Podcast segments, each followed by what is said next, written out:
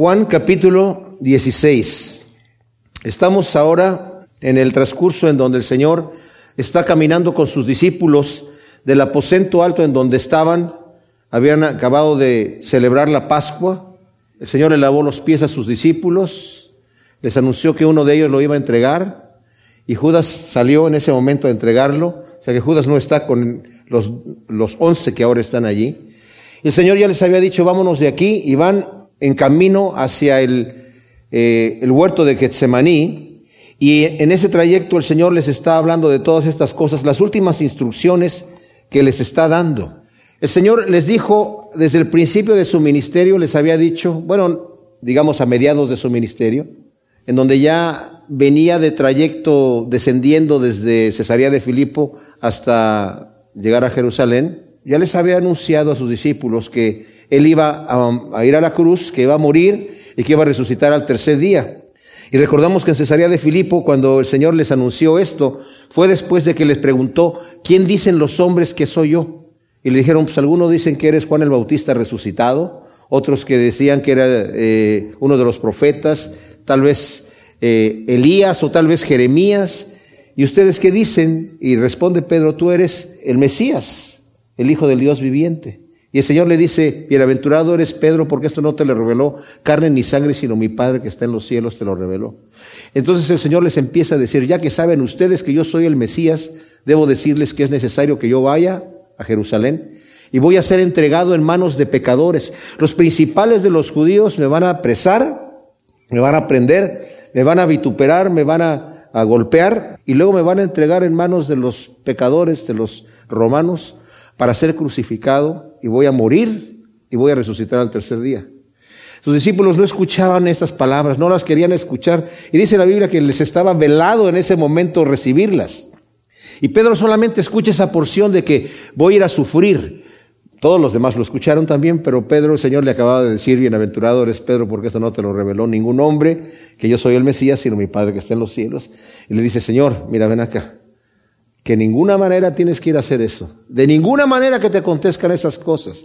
Y el Señor le dice a, a Pedro, apártate de mí, Satanás, porque me eres tropiezo, porque no ves las cosas de Dios, sino las cosas de los hombres. Más adelante les vuelve a anunciar lo mismo y sus discípulos no lo entienden. Pero ahora que están en el aposento alto, el Señor les vuelve a decir por última vez, es necesario que yo me vaya.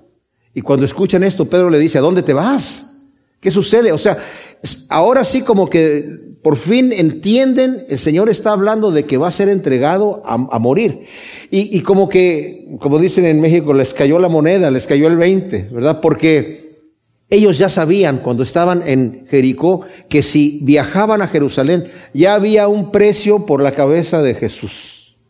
Los principales de los judíos ya habían dicho, el que nos entregue a Jesús, nosotros le vamos a dar dinero. Ya se había corrido la voz que lo querían matar. Los discípulos ya sabían eso y dijeron, Señor, te quieren matar, ¿para qué vas allá? Es que es necesario que yo vaya allá. Y los discípulos dijeron, pues vamos a morir con él. Entonces ellos están angustiados en esta situación, están verdaderamente angustiados, pero el Señor les había dicho ya en el capítulo 14, no se turbe vuestro corazón. Ustedes crean en Dios y crean también en mí. Yo voy a mi padre, en la casa de mi padre hay muchas moradas y yo voy a, me voy a adelantar, les voy a preparar morada, para que donde yo esté, ustedes también estén. Pero sus discípulos están angustiados. El Señor ya les ha tratado de consolar y el Señor les dijo en el capítulo 15, yo soy la vid, ustedes son los pámpanos, permanezcan en mí para que lleven mucho fruto, porque separados de mí ustedes no pueden hacer nada. No es en sus propias fuerzas que van a llevar el fruto, sino en las fuerzas del Espíritu Santo. Y sigue hablando con ellos al final del capítulo 15, en el versículo 26 les dijo, cuando venga el Paracleto a quien yo os enviaré del Padre, el Espíritu de la verdad, el cual procede del Padre, Él dará testimonio acerca de mí. Y vosotros también sois testigos, porque estáis conmigo desde un principio. Les está diciendo que el Señor va a enviar el Espíritu Santo, pero utiliza la palabra paracleto. En un momento más vamos a hablar de esta palabra. Pero empezando el capítulo 16 dice, estas cosas os he hablado para que no os escandalicéis, porque os echarán de las sinagogas y llega la hora cuando cualquiera que os mate piense que ofrece servicio a Dios. O sea, les está diciendo esto, ustedes no se vayan a escandalizar, No vayan a consternarse, van a ser perseguidos. Al final del capítulo 15 el Señor les había dicho, ya no les voy a llamar eh, siervos, sino los voy a llamar amigos, porque el siervo no sabe lo que hace su Señor. Yo les voy a llamar amigos. Y todo lo que ustedes pidan en, en mi nombre, yo lo haré. Pidan. Hasta ahora nada han pedido, pero cuando pidan van a recibir para que el gozo de ustedes sea completo. Y el Señor empieza a animarlos. Ustedes son mis amigos. Yo voy a dar mi vida por ustedes. Nadie tiene mayor amor de amigo que aquel que da su vida por sus amigos.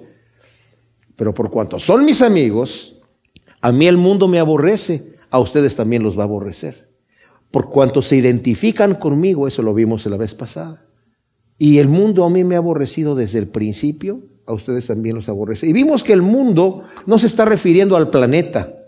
El mundo es un sistema de filosofías, de, de prácticas, de pensamiento, que es enemistad en contra de Dios.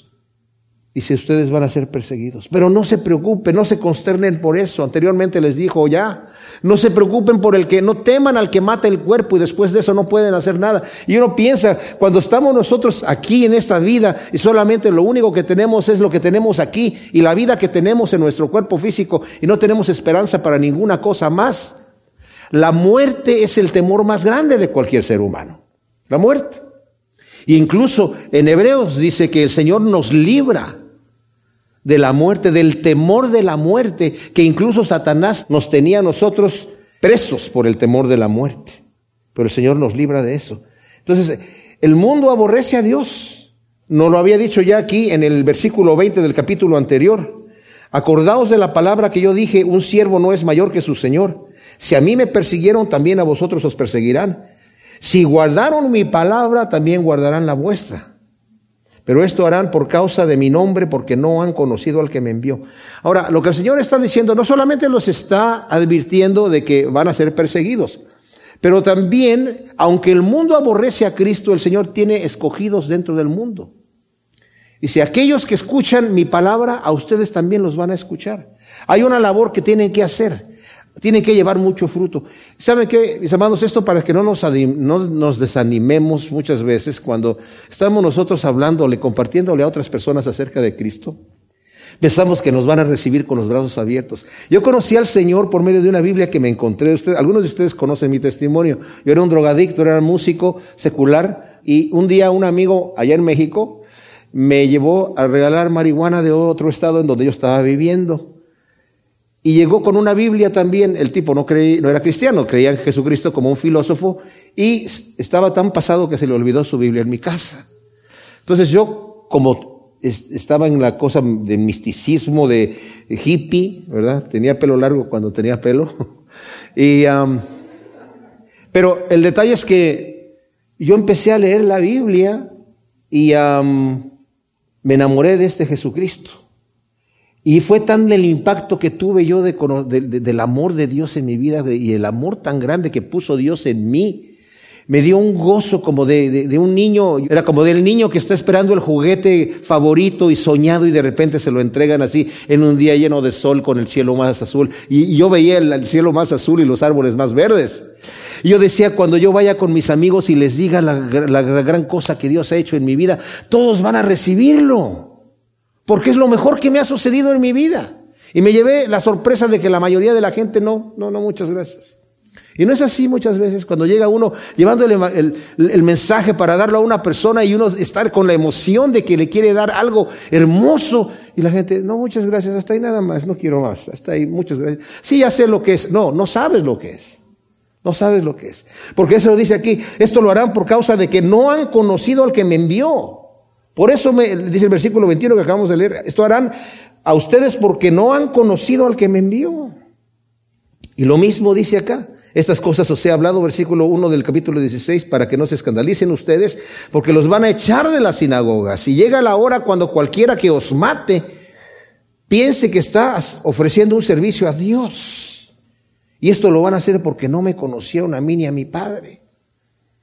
Fíjense, vemos nosotros la, persecución de los primeros discípulos inmediatamente. Todos los apóstoles fueron mártires. El Señor dice aquí, versículo 27 del capítulo anterior, vosotros también sois testigos porque estáis conmigo desde un principio. ¿Saben cuál es la palabra en griego para testigos? marturios, de donde viene nuestra palabra mártir. O sea, mártir no es aquel que muere por Cristo, sino aquel que ya entregó su vida. Dice, ustedes van a ser testigos míos. Y todos los discípulos fueron mártires, excepto Juan.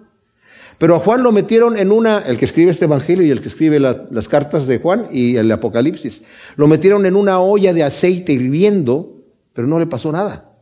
Entonces, como no le pasó nada, lo sacaron de allí y lo, y lo echaron a la isla de, Patmos, en donde lo desterraron allá, a donde ah, escribió el Apocalipsis. Después regresó y parece que desde Éfeso se cree que escribió eh, este evangelio, pero fue el único que no fue mártir.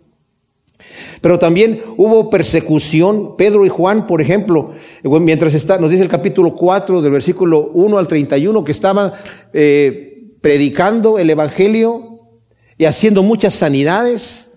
Y los fariseos se llenaron de celos y los mandaron a prender y los trajeron, hicieron toda la reunión del Sanedrín y les dijeron, ¿por qué están ustedes predicando en nombre de, en ese nombre, les hemos prohibido que hagan eso. Y ya llenaron toda la Jerusalén de esa doctrina. Qué tremendo, ¿eh?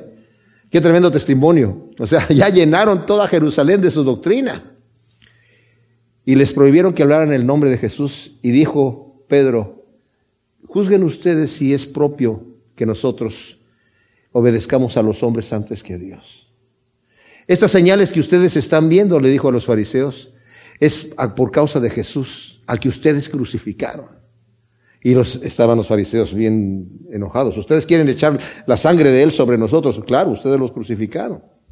Los dejan salir con la amenaza y ellos vuelven nuevamente a, predicar en, el, en la calle.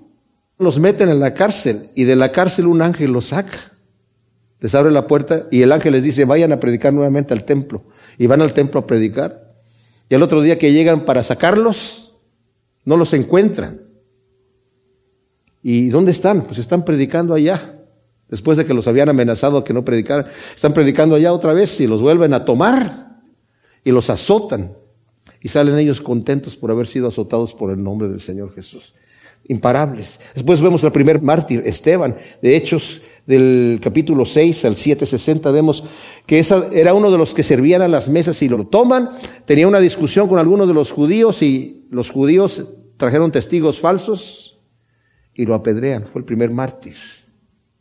Después vemos que, em, bueno, empezó la persecución.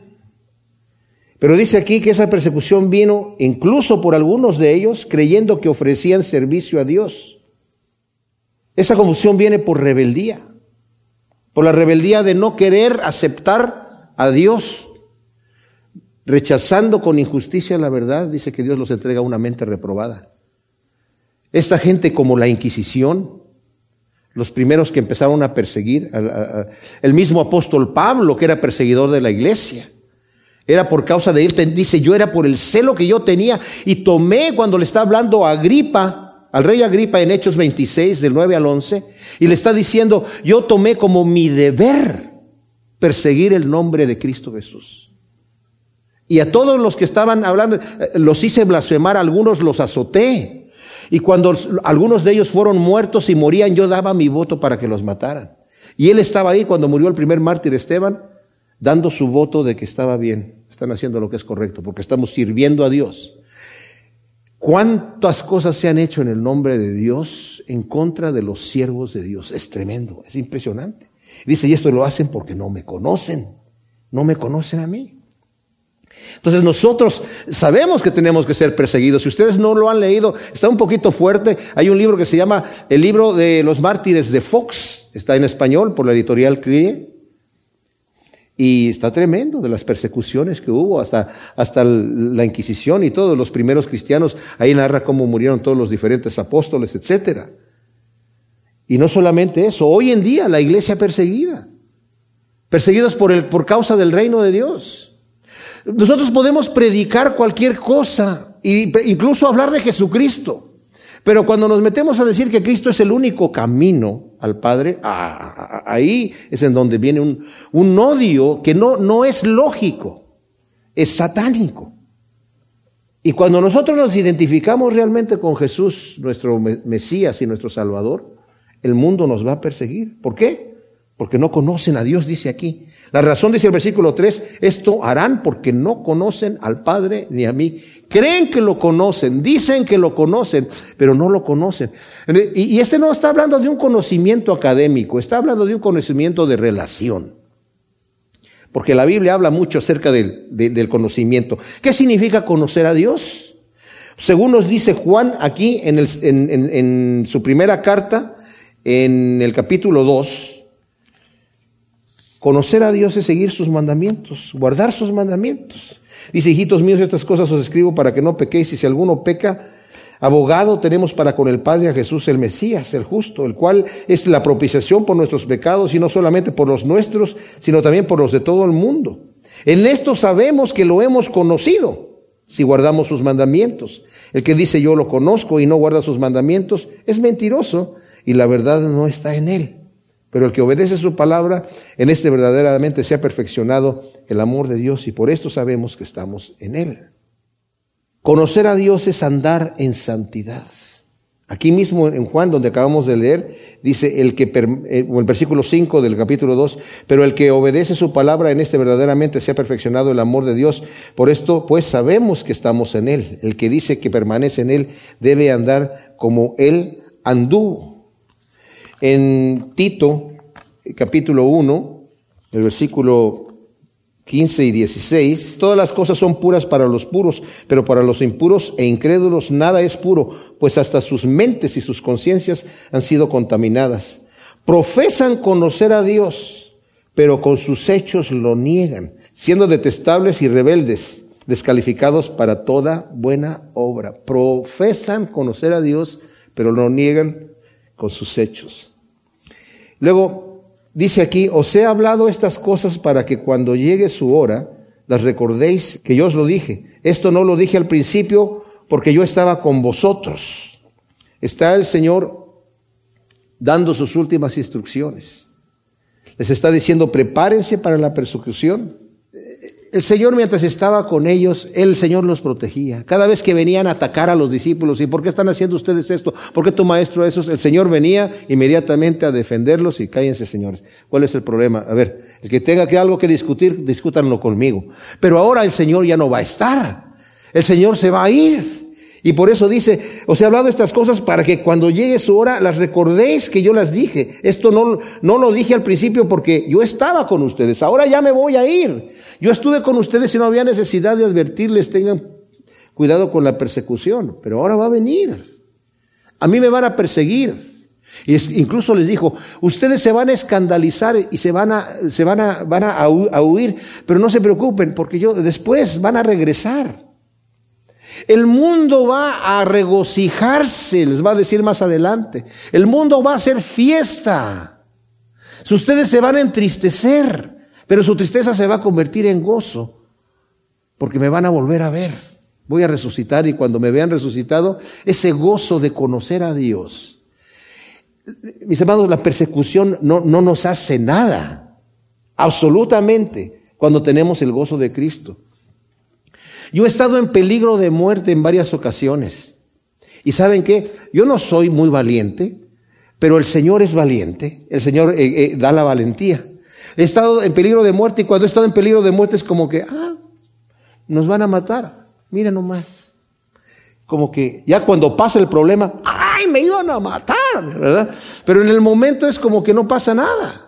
En una ocasión, entre Querétaro y México, eh, nosotros fuimos a, un pueblito en donde empezamos a, cantar música para evangelizar y nos rodearon la gente para matarnos con machetes, piedras y cuchillos y todo eso. Y nosotros, yo estaba con mi esposa, y con nuestra niñita de dos años y, ah, pues mira, nos van a matar. Y cantando ahí entre, con los demás cristianos, nadie estaba afligido.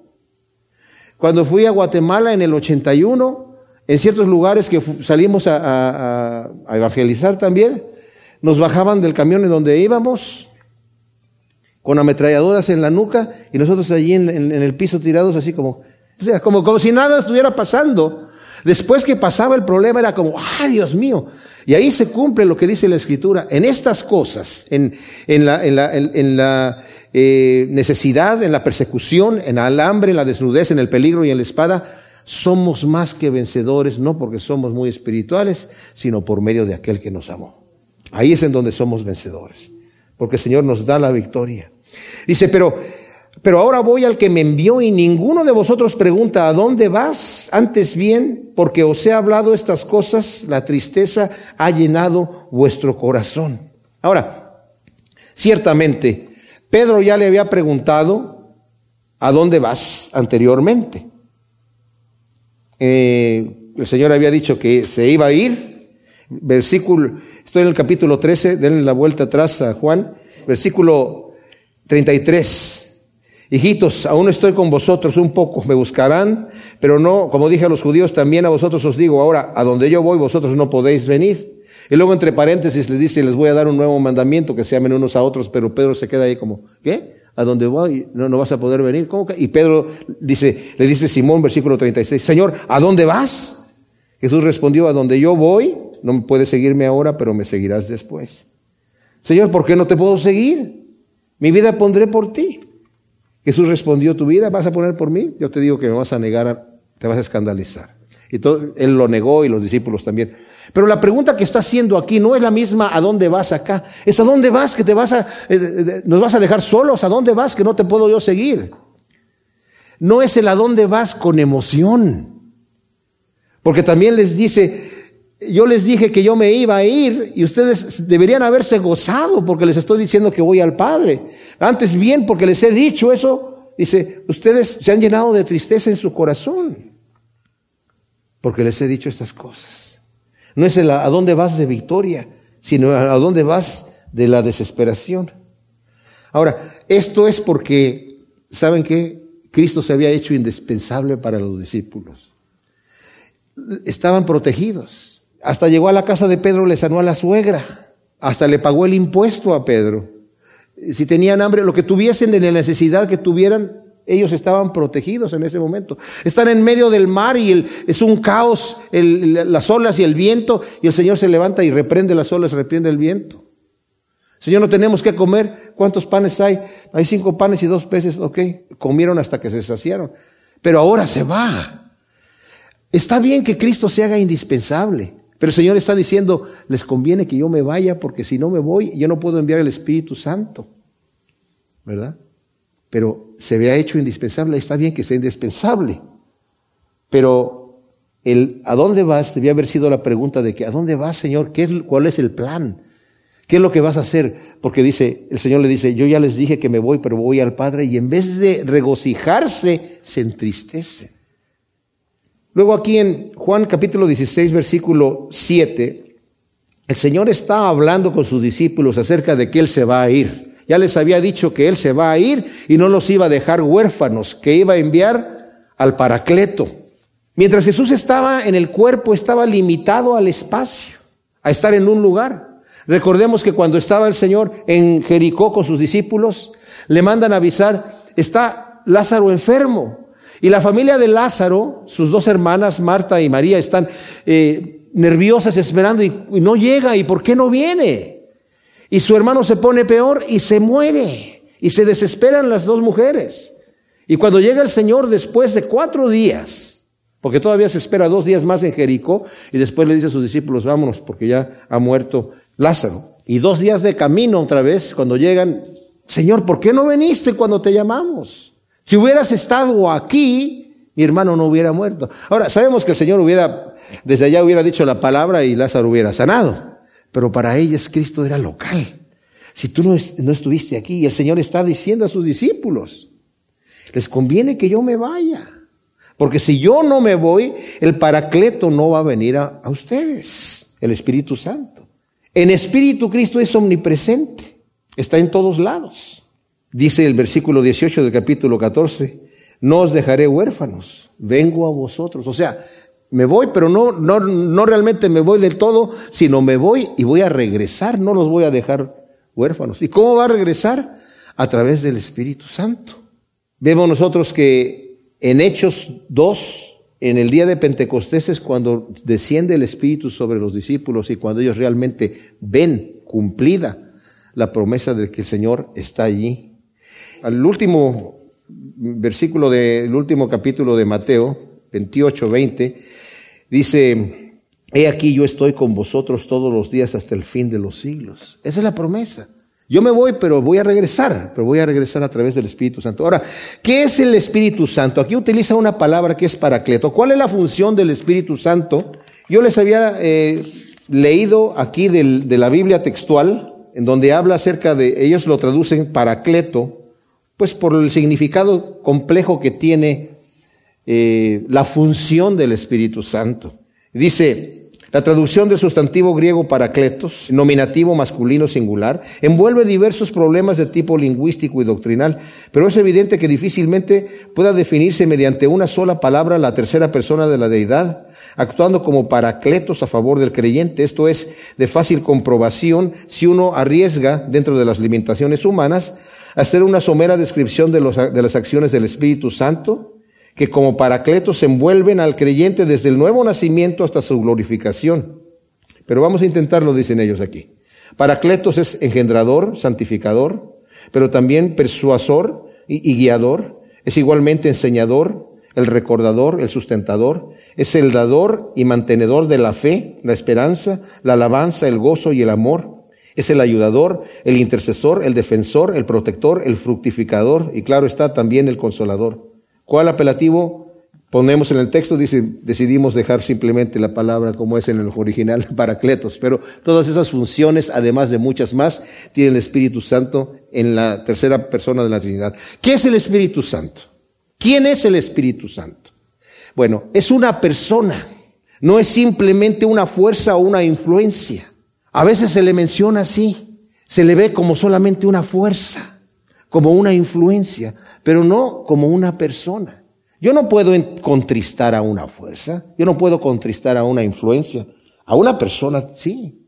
Y es la tercera persona de la Trinidad. Es el medio por el cual el Padre mora en mí y Cristo mora en mí.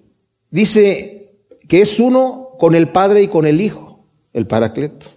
Es enviado por el Padre, según nos dice aquí en Juan 14, eh, 26, dice, yo rogaré y el Padre va a enviar al Espíritu Santo. Y también en Juan 15, 26 dice que el Señor lo va a enviar cuando venga el Paracleto a quien yo os enviaré del Padre. O sea, Dios en su totalidad, en su unidad, no entendemos la naturaleza de Dios. Pero es importante que sepamos que el Espíritu Santo es el medio por el cual Dios habita en nosotros en toda su plenitud. Es, es, es imposible entenderlo Dios el Padre habita en mí y Dios el Hijo habita en mí, siendo no, no es un Dios con tres máscaras. No es un Dios con tres trajes en donde de repente aparece como el Padre, de repente aparece como el Hijo y de repente aparece como el Espíritu Santo. Hay, hay una doctrina de herejía que habla de eso. Pero vemos nosotros en el bautismo de Jesucristo a las tres personas de la Trinidad presentes en el mismo momento. Vemos al Hijo que está siendo bautizado, al Padre que dice, este es mi Hijo amado en quien tengo complacencia, y al Espíritu Santo descendiendo sobre él. ¿Verdad? Entonces, son, es el mismo Dios, pero son tres personas. Como dije, para nosotros es imposible entenderlo a cabalidad. El Espíritu Santo también es el creador de vida y orden. En Génesis capítulo 1, versículo 2, nos dice que en el principio, bueno, desde el versículo 1, Creó Elohim los cielos y la tierra, pero la tierra llegó a estar desolada y vacía, y había tinieblas sobre la faz del abismo, y el Espíritu de Dios se cernía sobre la faz de las aguas. En ese momento el Espíritu Santo empezó a crear vida y a ordenar. O sea, es el creador de la vida y el ordenador de la vida. Aquí mismo en Génesis 2.7 dice, entonces Yahvé Elohim modeló al hombre de la tierra e insufló en sus narices aliento de vida y el hombre llegó a ser alma viviente. O sea, por medio del Espíritu Santo sopló, el aliento de Dios sopló aliento de vida en nosotros como hombres. Es el autor también de las escrituras. Nos dice eh, segunda de Timoteo 3:16 y primera de Pedro 1:11 que las escrituras son inspiradas por Dios y son inspiradas por medio, nos dice Pedro, por medio del Espíritu de Cristo que moraba en los escritores. No es que al profeta se le ocurrió escribir, Tampoco fue que el profeta fue un autómata y empezó a escribir así como un robot, pero fue inspirado por medio del Espíritu Santo. Y por medio del Espíritu Santo escribieron cosas que ni entendían. Incluso nos dicen la escritura que escribieron cosas que no eran para ellos, pero el Espíritu de Cristo que moraba en ellos inspiró a estas personas a escribir estas cosas. El Espíritu Santo también nos dice aquí en el versículo 8, cuando Él venga, redarguirá al mundo de pecado, de justicia y de juicio. De pecado porque no creen en mí, de justicia porque me voy al Padre y ya no me veréis más. Y de juicio porque el príncipe de este mundo ha sido juzgado. Es el Espíritu Santo quien convence de la obra redentora y justificadora y victoriosa de Cristo Jesús. Es el Espíritu Santo el que convence de esa realidad, de que Cristo vino a ser una obra redentora, justificadora y victoriosa. Pero ¿cómo lo convence? El Señor se les aparece a la gente nada más así, se los convence en la, mente. ¿Saben cómo? A través de nosotros. Nosotros somos el agente que el Espíritu Santo está utilizando para que nosotros lleguemos a convencer al mundo de pecado, de justicia y de juicio, pero no solamente de eso, sino también de la obra redentora, justificadora y victoriosa de Cristo Jesús. El Señor se podría revelar a cada ser humano en un sueño y mostrar el Evangelio a la manera que la persona lo pueda entender y a su manera mental y su capacidad para que al otro día se levante y diga, ya, ya sé de qué se trata todo el tema. Pero el Señor no ha escogido eso, porque dice la Escritura, nos dice Pablo, que por medio de la, sabiduría y de la ciencia, el hombre no quiso escuchar a Dios. Y como el hombre no quiso escuchar a Dios por medio de la sabiduría, el Señor le plació ahora darse a conocer a través de la locura de la predicación, dice Pablo. ¿Y por qué le llaman locura? Porque realmente es una locura. Que el Señor tenga que enviar o haya querido enviar a un hombre limitado y torpe a decirle a otro, ¿sabes que Cristo te ama? Y a veces somos torpes en, comunicar el mensaje, pero el Señor ha escogido eso. Por cuanto no quieren ver la fotografía, les voy a mandar a un niño que les haga un dibujito. Y el dibujito va a estar medio mal lechito, pero porque no va a ser un artista. Tal vez sea un Picasso, ¿verdad? Pero eh, es así como van a conocer a Dios a través de la locura de la predicación. ¡Wow! Increíble. Pero es a través del Espíritu Santo. Nosotros cuando hablamos, y nos hemos dado cuenta, los que han tenido esa experiencia, de repente estamos compartiéndole a una persona y el Señor abre su mente, su corazón, para que reciba el Evangelio, para que reciba las cosas de Dios. Y de repente uno termina predicando, hablando, que uno dice, ¿y de dónde saqué todo lo que dije? ¿Cómo fue que me acordé de todos esos versículos? ¿Y cómo fue que me vinieron todas estas ideas? Y erróneamente podemos levantarnos el cuello, pues no estoy tan mal, ¿verdad? ¡Qué barbaridad! Yo me creía más torpe, pero cuando nos suelta el Señor, no podemos ni hablar, ¿verdad? Pero es el Señor el que hace estas cosas. Cuando nosotros leemos la escritura y vemos las maravillas, yo cuando veo los salmos de David digo, qué arte, qué, qué manera de expresarse y qué inspiración de parte de Dios. Pues justamente es eso, es de parte de Dios. No le des el aplauso a David, dale el aplauso al Señor, al Espíritu Santo, que es quien está influenciando estas cosas. Ahora, dice aquí que el Espíritu Santo, versículo 9, va a convencer al mundo de pecado porque no creen en mí. Esto es importante. Primero convence al mundo de pecado, porque el Espíritu Santo es quien convence a la persona de que es pecador. ¿Cómo sabe una persona que está haciendo mal? Porque normalmente el mensaje del Evangelio le choca a cualquiera. A nadie le gusta que le digan que se está portando mal. A nadie le gusta que le censuren su vida. A nadie. Y cuando llega el mensaje del Evangelio, el mensaje del el verdadero mensaje del Evangelio no solamente es la buena nueva, Cristo te ama, te vas al cielo y todo está bien. No, el mero, el verdadero mensaje del Evangelio es estás destituido de la gloria de Dios. Como pecador te vas a ir al infierno. Ese, es parte del Evangelio. Tiene que haber primero un venid y entremos a cuentas porque tus pecados son rojos como el carmesí, pero yo los voy a hacer blancos como la nieve. Tiene que venir primero la convicción de pecado. Y eso solamente viene a través del Espíritu Santo. Ahora, nosotros vemos, por ejemplo, el ejemplo del ladrón en la cruz. Vemos que los evangelios de Marcos y de Lucas nos dicen que los dos ladrones que estaban al lado de Jesús estaban injuriándolo. Ahora hay dos versiones acerca de esta historia. que tal vez no eran los dos los que lo injuriaban, porque Lucas dice que lo injuriaba uno y el otro después le dijo, oye, ¿por qué injurias a, este hombre que nada ha hecho? Nosotros estamos aquí porque merecemos estar aquí, pero este hombre nada ha hecho. Y luego se voltea al Señor y le dice, Señor, acuérdate de mí cuando vengas en tu reino. Y el Señor le responde, hoy estarás conmigo en el paraíso, de cierto te digo. Ahora, la otra versión es que los, los dos empezaron a injuriarlo, a decirle, oye, si eres el Hijo de Dios, baja de la cruz y desclávate y desclávanos a nosotros. nadie quiere estar aquí, ni tú tampoco, ni nosotros tampoco. Si eres el Hijo de Dios, sálvate a ti mismo y sálvanos a nosotros. Pero de repente puede que haya algo pasó con este hombre. De repente el Espíritu Santo lo convenció de pecado y dijo, ¿qué está pasando? ¿Qué estoy diciendo? Si este hombre no ha hecho nada.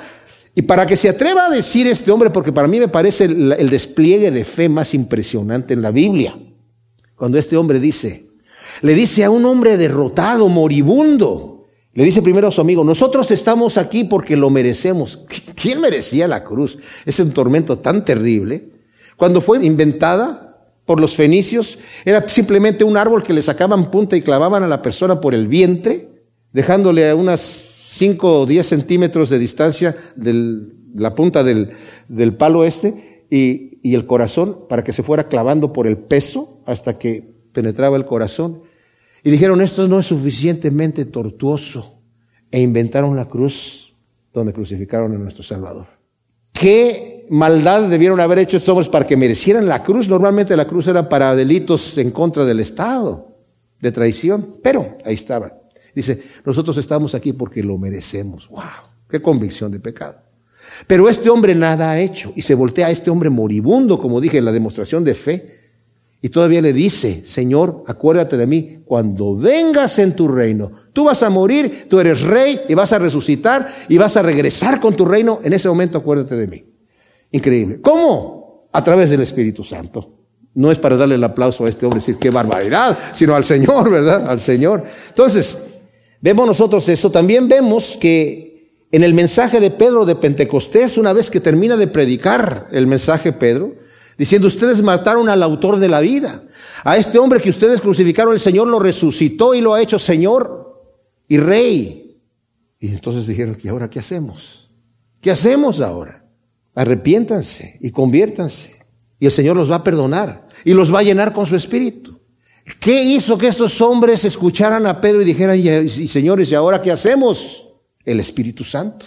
¿Qué es lo que hace que una persona escuche cuando nosotros estamos abriendo nuestra boca para compartir el Evangelio? El Espíritu Santo. Por eso es muy importante que antes que salgamos a compartir, oremos y le pidamos al Señor que abra el corazón y le quite la, la venda y permita que la gente vea. Porque la escritura me dice en segunda de Corintios que el príncipe de este mundo tiene los corazones de los hombres cegados para que no les resplandezca la luz del evangelio y los tiene allí sometidos a la voluntad de él.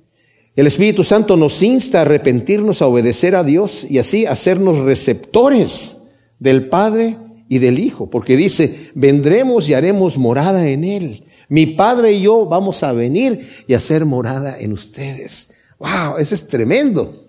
Eso es tremendo. El pecado, ahora, dice aquí, otro detalle aquí, em, cuando dice de pecado por cuanto no creen en mí. El único pecado que va a mandar a la gente al infierno, porque cuando pensamos pecado decimos así, adulterio, fornicación, robo, asesinato. No, ah, no se está refiriendo a eso. Se está refiriendo al pecado en general. El único pecado que va a mandar a la gente al infierno es la incredulidad, el no haber creído en él de pecado por cuanto no creen en mí. Los va a convencer de pecado. De justicia porque me voy al Padre y ya no me veréis. O sea, somos justificados a través de la fe en Él, en su sacrificio expiatorio. Justificados pues por la fe tenemos paz para con Dios, nos dice Romanos. Y el Señor está, ahora dice, porque yo voy al Padre y ya no me veréis. Él allá está intercediendo por nosotros también y de juicio porque el príncipe de este mundo ha sido ya juzgado. Satanás ha sido terminado. Satanás fue derrotado en la cruz. Él no sabía lo que le iba a suceder. Yo no sé hasta qué punto Satanás entiende las situaciones que van a venir. Porque él obviamente conoce las profecías. Él escuchó todo lo que el Señor estaba diciendo. Él escuchó, todos ustedes me van a aborrecer. Él ya, entendía lo que decía la Escritura. me imagino, me imagino que sabía lo que decía Isaías capítulo 53, en donde está hablando de que el Señor fue despreciado y desechado, varón de dolores experimentado y, en quebrantos Escondimos de él el rostro, fue menospreciado y no tuvimos, lo tuvimos por nada. Él mismo cargó con nuestras enfermedades y llevó nuestros dolores y nosotros lo consideramos como herido, azotado y humillado por Elohim.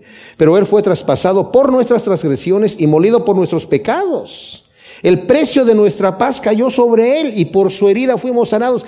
Él conoce esta escritura. Y luego todavía dice, fue él quien se humilló a sí mismo, no abrió su boca, como cordero fue llevado al matadero y como la oveja que enmudece ante sus trasquiladores, no abrió su boca. Con violencia mediante juicio fue quitado. Pero luego dice, versículo 10, plugó a Yahvé quebrantarlo y someterlo al padecimiento. Cuando se haya puesto su vida en sacrificio expiatorio, verá su descendencia, vivirá por días sin fin y la voluntad de Yahvé triunfará en su mano. Gracias a la aflicción de su alma verá la luz y quedará satisfecho. Por su conocimiento, mi siervo el justo justificará a muchos y cargará con los pecados de ellos. Eso lo sabía Satanás y aún así lo llevó a la cruz, pero ahí fue derrotado.